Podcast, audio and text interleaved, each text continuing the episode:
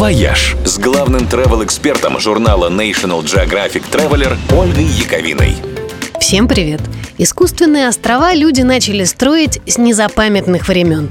Из военных и инженерных соображений, как способ нарастить территорию или деть куда-нибудь э, мусор. Но круче всех в этом деле продвинулись ближневосточные страны.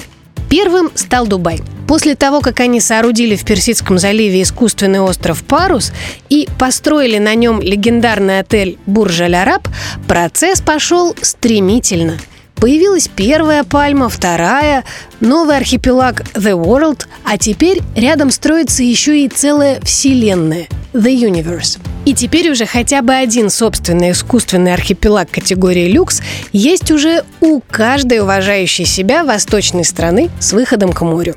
А на днях совершенно удивительная новость прилетела из Саудовской Аравии – там тоже начали строительство искусственного острова Коралл Блум в Красном море. Очертаниями он будет напоминать исполинского дельфина, на боках которого будут размещаться пляжи, фешенебельные отели, частные виллы и прочая роскошная инфраструктура.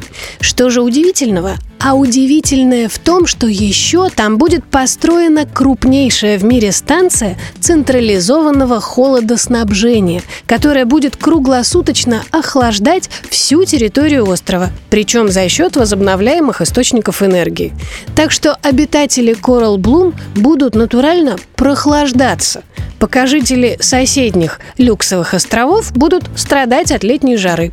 Вся эта фантастика должна стать реальностью уже к 2023 году. Жалко только, что эта инновационная технология не работает в обратную сторону. А было бы клево построить полностью отапливаемый остров. Нам на Балтике или в Белом море такой точно очень бы пригодился. «Вояж» – радио 7 на семи холмах –